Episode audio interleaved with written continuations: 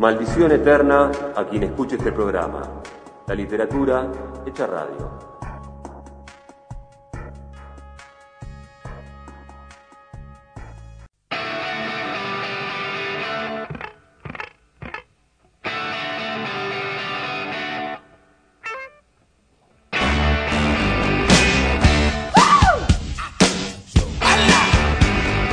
Momento de entrevista, momento de charla en el Maldición Eterna, 53 por 221 Radio. Momento de conversar con la escritora y docente Elsa Drukarov a partir de su novela El infierno prometido. Novela que será presentada el próximo lunes 19 de septiembre a las 18 horas en hasta Trilce, Baza 167 en Almagro. La entrada es libre y gratuita y ahora los invitamos a escuchar la charla que tuvimos con Elsa. Eh, Elsa, para comenzar la charla, eh, me interesa saber cuál fue el disparador del infierno prometido, cómo se te ocurrió, cómo se te apareció esta historia. El disparador fue eh, el interés en hacer una novela que tuviera que ver con, con la, ahí está, con la existencia de la Tsuimigdal. Ese fue el disparador inicial. Una vez que tuve la idea de escribir esa novela, la historia se me fue ocurriendo en, su estructura más, este, más general de entrada. Y después, mientras empezaba a escribir, eh, aparecieron un montón de cosas que yo no había previsto, como pasa siempre cuando una se mete a construir un mundo. Empiezan a pasar cosas que una no sabía. Había líneas generales que yo ya tenía y después, bueno, surgieron cosas. Pasaron cosas, no quiero usar esa expresión, pero me acuerdo además que de pronto entendía algo, era, no era como si se me estuviera, lo estuviera inventando era como si estuviera descubriéndolo. No sé si entendés. Lo sí, sí, como si estuvieras revelando algo ante una revelación. Si me estuviera revelando algo que en realidad siempre había pasado en esa historia, eh, en mi pero yo no me había dado cuenta. El infierno tan prometido, digo, el infierno prometido, tiene como protagonista a una prostituta, ¿no? Que llega de, engañada, podríamos decir, en realidad, de alguna manera puede empezar a anticipar lo que le toca, lo que le va a venir, ¿no? Después de ese matrimonio eh, no vamos a adelantar mucho en la trama, pero es el primer punto de partida, a partir de un episodio que tiene de violencia en su tierra natal que desencadena ¿no? el fin de un, podemos decir, de un destino, por lo menos que trazaba el padre, que se ve totalmente trunco, ¿no?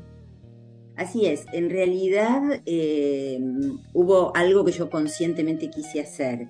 El mito, el mito sobre la Migdal, sobre esta red de trata, eh, que existió a comienzos del siglo XX, pero en general los mitos sobre las redes de trata es que eh, secuestran y engañan. Y esto es cierto, sí, pero no es cierto al mismo tiempo. A veces secuestran y engañan, muchas veces las mujeres eh, deciden, como hay un caso en mi novela también, que es una chica Sara a la que después una red, digamos, una organización eh, abolicionista la descubre e impide que desembarque en Buenos Aires y la manda de vuelta para, para, su, para Polonia.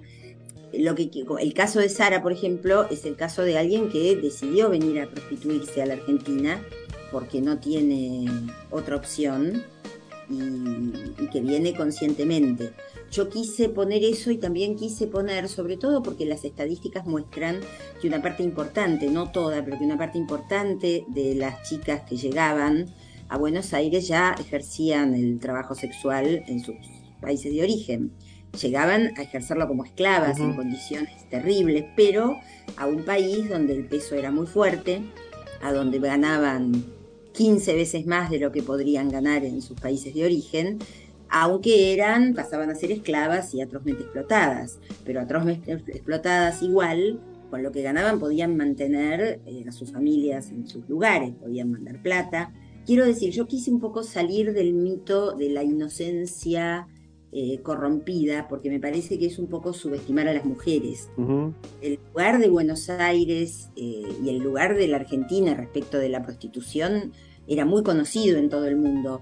había que, digamos, yo no digo que no haya venido, que no hayan venido algunas chicas engañadas, pero muchas chicas que vinieron a prostituirse acá sabían a qué venían o lo sospechaban. Yo armé algo ambiguo, efectivamente, como decís con el caso de Dina. No quería generar la cosa de que la víctima solo es víctima si es inocente. No es cierto. La víctima es víctima si es víctima. Totalmente. Si no empezamos con el por algo será. Sí, sí, absolutamente, ¿no? Como que hay que justificar un motivo de peso para ser víctima, ¿no? Así es, exacto. En la novela, en la construcción de relato, digo, vuelvo a decir para no anticipar la trama, pero sí me interesa la caracterización de los personajes. Y bueno, hay cuatro, por lo menos me llamó la atención que hay cuatro personajes masculinos bien distintos. Hay muchos más, digo, pero a mí me llamó la atención eso. Tenemos, por un lado, el proxeneta o quien la trae, ¿no? Quien se casa con ella. Después tenemos joven anarquista, un juez explica todo lo que es el poder judicial y la trama política, ¿no? El peso que tiene.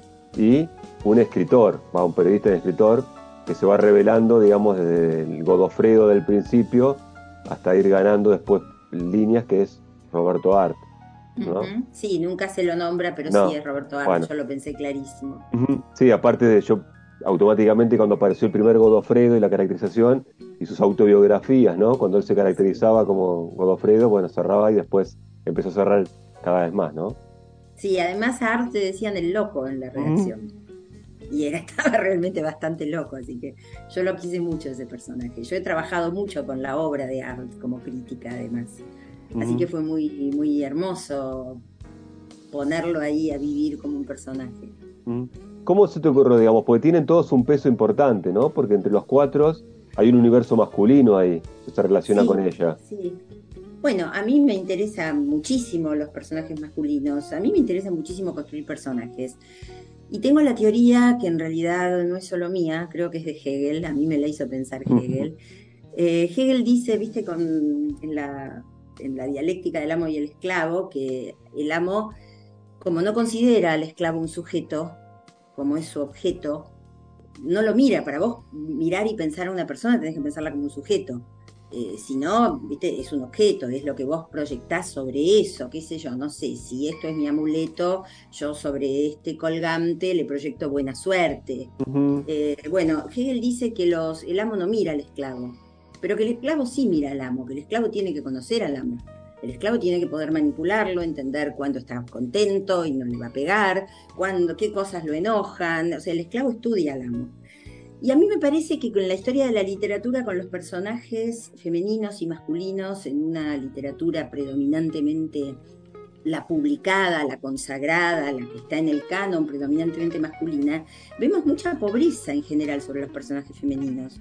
O sea, los hombres no miran a las mujeres. Para los hombres las mujeres son o lindas o feas, o en edad de ser usadas sexualmente, o ya, pum, para a la basura, o si no son madres. Cuando son madres sí las miran. Cuando son madres, ahí pueden ser sujetos. Y entonces son manipuladoras, tienen frustraciones, aman a sus hijos o hijas, se portan bien, se portan mal, o sea, ahí son personas.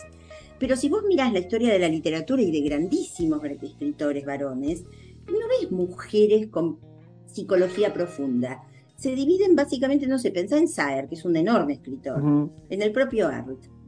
las mujeres de Art son suegras o son novias. Las novias son todas unas este, traidoras que lo que quieren es enganchar marido. Son todas iguales, son todas tontas. Hay muy pocas. Eh, muy, creo que hay solo dos personajes femeninos en todo el universo de Art que tienen cierta profundidad. Pero bueno, no importa. Está el primavera y la coja, tal vez la coja. Eh, la prostituta de los siete locos. Pero en general son como recipientes los personajes femeninos sobre los que ellos proyectan sus deseos, sus miedos, las idealizan o las vuelven histéricas o las vuelven según les guste o no les guste tener sexo o ser leales a ellos. En cambio las mujeres miramos mucho a los hombres, los pensamos mucho. A mí me interesan, a diferencia de los hombres que no suelen tener el mismo interés. Entonces sí, yo eh, eh, disfruto mucho como escritora construyendo varones. Y en este caso me interesaba, digamos, son tres, los tres varones que están muertos de amor por Dina, cada uno a su modo, el juez desde una perversión sádica horrorosa, pero, es, pero igual está fascinado con Dina. El loco Art desde, bueno, que no es Art, el loco, mi novela no se llama Art, el loco desde su proyección, viste, de la, de la supuesta pureza, la, supuesta puta con cara de colegiala, que es una figura que aparece en Los Siete Locos, que él alucina por momentos como, como, una especie de rosa maravillosa, de pureza, encerrada en, un lugar asqueroso, y por momentos, cuando ve que ella no, no responde a su idealización, entonces ahí es una puta perversa y qué sé yo, y Victorio, que eh, fue pensado un poco como el muchachito del melodrama, ¿viste? Todo melodrama, y yo pensé, a mí me gusta mucho jugar con los géneros masivos. Todo melodrama necesita de un gran enamoramiento y de un muchachito, de un muchacho, un muchacho con buenas intenciones. Bueno, Victorio es mi muchacho con buenas intenciones. O sea, está el perverso, está el muchacho con buenas intenciones, lo cual no significa que no sea humano, no tenga defectos, etcétera y está el loco que para mí, mirado a la distancia, eh, creo que es el mejor personaje. Bien, y ahí en ese personaje que para vos es el mejor, el loco, pesa un poco también el encantamiento hacia la figura de Art. Sí, yo, yo estoy muy encantada, lo, he pensado mucho, Art, eh, me lo imagino mucho. Eh, he pensado mucho sus conflictos con las mujeres, sus rayes, sus conflictos probablemente sexuales, eh, su, insatisfacción vital, sus debilidades. Eh, y, bueno, la verdad que, sí. De hecho, está por salir ahora en octubre, salió un ensayo mío sobre Roberto Arlt que se llama Femina Infame que tiene que ver también, ¿no? Con, las mujeres y las estigmatizaciones y qué sé yo. Eh, se llama Fémina Infame, Género y Clase en arte, porque en arte obviamente el tema de las clases sociales es otra cosa que le interesa mucho. Y yo creo que ese ensayo yo lo escribí antes de haber, la primera versión la escribí antes de haber hecho los, eh, El infierno prometido, la novela. Entonces creo también que eso me ayudó mucho a que el, mi personaje, mi, mi loco, es, viste, como esos, eh, no sé, mi sensación es como esos eh, animales que cuando los humanos, las mujeres parimos humanites que, no, no, pueden hacer nada, que hay que alimentarlos de a poco. Y un poco construir un personaje en general lleva todo ese esfuerzo. Pero a mí Art me nació como un ternerito que se para en cuatro patas y sabe lo que tiene que hacer. Nació así, me nació hecho. Eh, mi, loco, lo que tenía dentro. Me he peleado mucho con él, no solo, no solamente, pero también.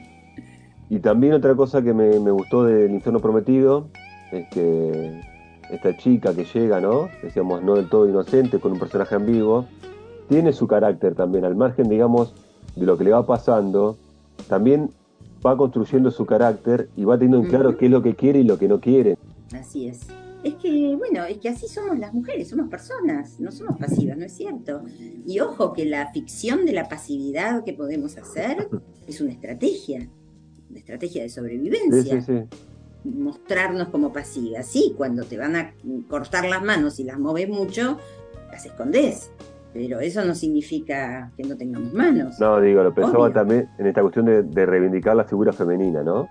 Sí, sí, a eso me estoy refiriendo. Mm, Para mí reivindicar la figura femenina no es, eh, es precisamente mostrar que una persona puesta en lugar de víctima, y está puesta en lugar de víctima por la sociedad, y, es víctima, pero tiene recursos, pero responde, puede responder con, con cabeza, con adaptación inteligente, con, este, con estrategias, con tretas de débil, buscando su fuerza. Sí, Dina es una sobreviviente. A veces, bueno, cuando leía la novela y la iba desandando, pensaba que a veces a uno lo sorprende, digo, lo sorprende entre comillas, ¿no? Porque digo, uno ya pierde la capacidad de asombro cuando mira que entra en el mundo adulto y se va adentrando cada vez más. De seguir eh, leyendo noticias, ¿no? De que siguen vigentes, a pesar de mucho que se habla, estas redes, ¿no? De trata y que las que llegan no son, no son europeas muchas veces, sino son de países limítrofes y menores de edad también, que les fraguan la edad. y bueno, y es algo que sigue estando, ¿no?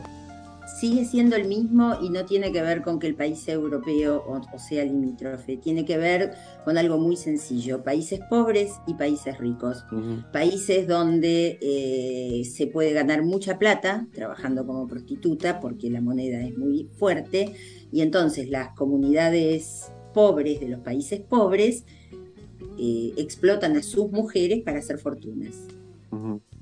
Pasa con las redes haitianas, pasa con las redes peruanas, con las redes dominicanas, eh, bueno, sobre todo haitianas y dominicanas han venido muchísimo en la década del 90, cuando acá un peso era igual a un dólar.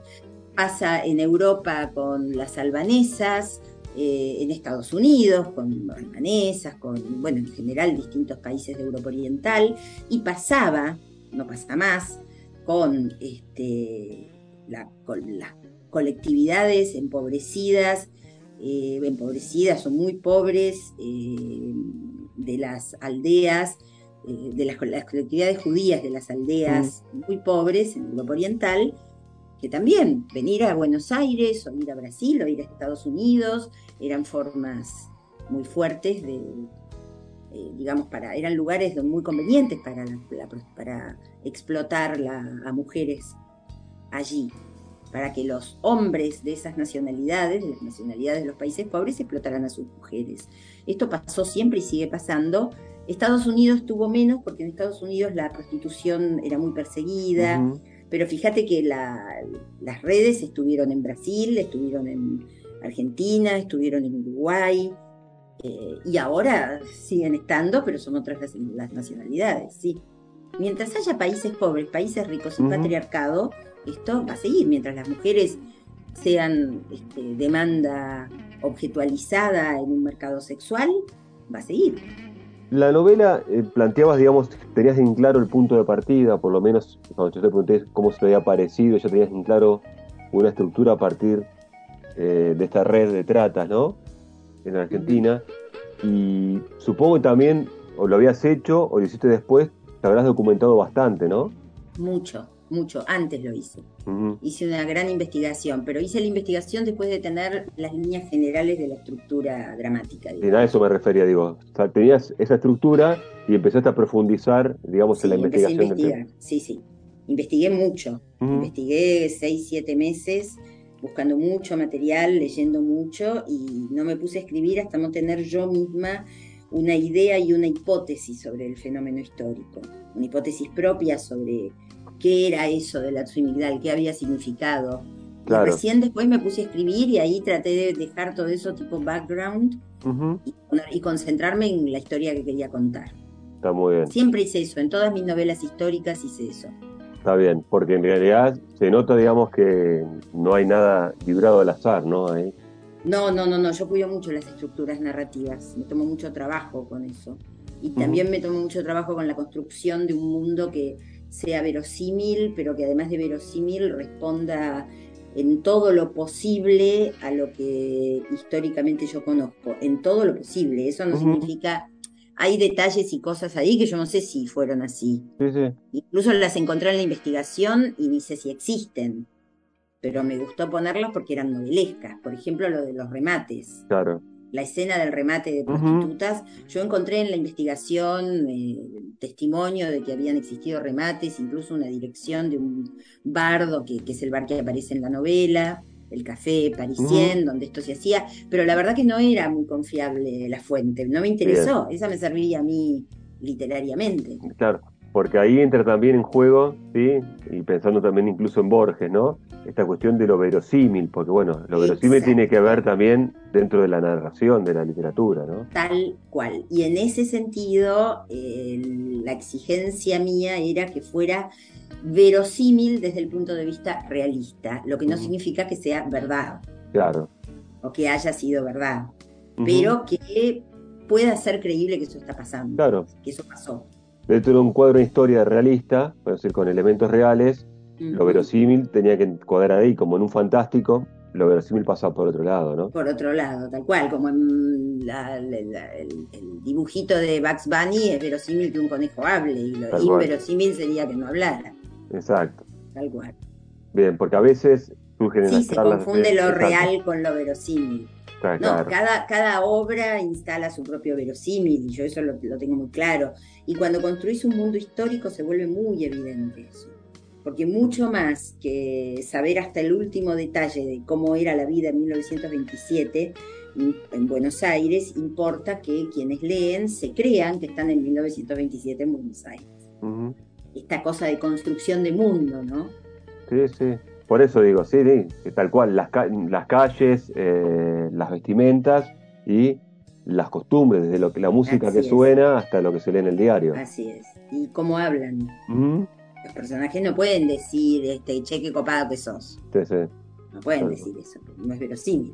Además, en el caso de, esta novela yo tenía un plus complicado, muy complicado, eh, que una vez lo charlé con Ana María Yúa, ella me lo dijo, estábamos, yo estaba, le comenté que iba a empezar a escribir esto y ella me, llamó la atención sobre esto que me ayudó mucho esa charla, porque me dijo, ¿y cómo vas a hacer con el lenguaje? Porque tus personajes en muchos casos van a hablar en yiddish. O, van a hablar en yiddish entre ellos o van a ser personajes que hablan muy mal castellano. Y bueno, entonces yo cuando, obviamente yo no los puedo hacer hablar en yiddish, la novela está escrita en español, pero cuando mis personajes hablan entre ellos en yiddish, yo me encargué de generar, ahí más que nunca no podés poner un che, vos sabés, eh, de una manera directa y porteña, me encargué de generar una cierta música. Se hablan de vos, pero me, encargué de tratar de construir una, cierta música lingüística que remitiera a algo del yiddish. Yiddish que yo tenía en, mis oídos porque eh, mis abuelos, mi Zeide y mi Babe hablaban en yiddish. Eh, mi marido aprendió yiddish cuando era muy chiquito, fue su lengua madre, aunque inmediatamente en el jardín aprendió español. Y bueno, y mi padre hablaba yiddish, entonces mi padre vivía en esa época y me ayudó mucho también con eso. A veces la sintaxis, ¿viste? Simplemente es el orden de palabras, el tono de la pregunta, pequeñas cosas que. Mm, o, la utilización de refranes, de ciertas palabras sueltas en yiddish que están salpicadas por el libro como palabras de los personajes, eh, intentando generar este extrañamiento, porque vos estás trabajando en español, pero tiene que dar la sensación de que es un español traducido, aunque nunca digas que es un español traducido. Y pienso entonces en la importancia del lenguaje, ¿no? En la, en la literatura y fuera de la literatura, ¿no? Exacto. Porque muchas veces vemos a diario con un montón de registros que intentan ser silenciados y bueno, y ha pasado en, en gobiernos, en determinados regímenes políticos también, pienso en el franquismo y el catalán, por ejemplo, el vasco. El vasco, ¿no? Esta cuestión de silenciar eh, la lengua, el lenguaje y importa el peso que tiene, ¿no? Para las historias de las personas, no solo de los personajes, sino de las personas. Por supuesto. Bueno, y el, eh, ahí siempre hay temas políticos. Pensá que nosotros hablamos español en la Argentina porque nos conquistó España, pero en España se habla español porque los reyes católicos, no los reyes católicos especialmente, porque fue Castilla la que a sangre y fuego impuso el español eh, sobre otras lenguas que eran eh, tan perfectas, comunicables y, eficientes como el español, solo que pasaron a llamarse dialecto simplemente por cuestiones políticas. Sí, sí, en el tema lingüístico siempre hay situaciones, intereses políticos, obviamente. Y están las lenguas de les opresores y las lenguas de les oprimides. Ahora mismo yo estoy usando el inclusivo y hay toda una batalla política alrededor de ese Exacto, de, avances y retrocesos y siempre el ojo eh, se lo consulta a la Santa Biblia que es la RAE, ¿no? Siempre está el, ojo de la RAE. Bueno, la RAE es una incidencia conservadora absolutamente también política. Sí, totalmente. Mm. la RAE, eh, además es curioso, porque el único, la única lengua que tiene algo así es eh, el español. Mm. No hay una equivalente de la RAE que además se autodenomina Real Academia. O sea, tiene que ver con la monarquía absoluta, es alucinante. Eh, y no hay una RAE del inglés, por ejemplo. Mm. Pero bueno, la Real Academia Española es, un, es medio un cachivache desde el punto de vista de los lingüistas, de las lingüistas desde el punto de vista de la teoría de lo que es la lengua, eh, nadie se toma en serio a la RAE, no tiene ni más ni menos autoridad que les hablantes. De hecho, cuando la RAE va siempre detrás, lo cual no, me parece mal tampoco que haya una fuerza conservadora que vaya detrás, eh, detrás del río en constante cambio, que es una lengua, fijando algunas cosas, cuando la fija bien, cuando la fija mal, igual nadie le da bolilla pero la RAE, por ejemplo, terminó aceptando un montón de cosas que antes eran incorrectas. De un día para el otro, con su absolutismo monárquico, decreta que ahora tal cosa se puede decir y está bien. Ya, todos nos emocionamos mucho, nadie le da bola. Ya se hablaba, lo dice porque ya está. Imagínate, todos los escritores y escritoras y la gente empieza a decir algo, se va a usar. Por otra parte, no hay un solo castellano, no hay un solo español. Ese es otro tema.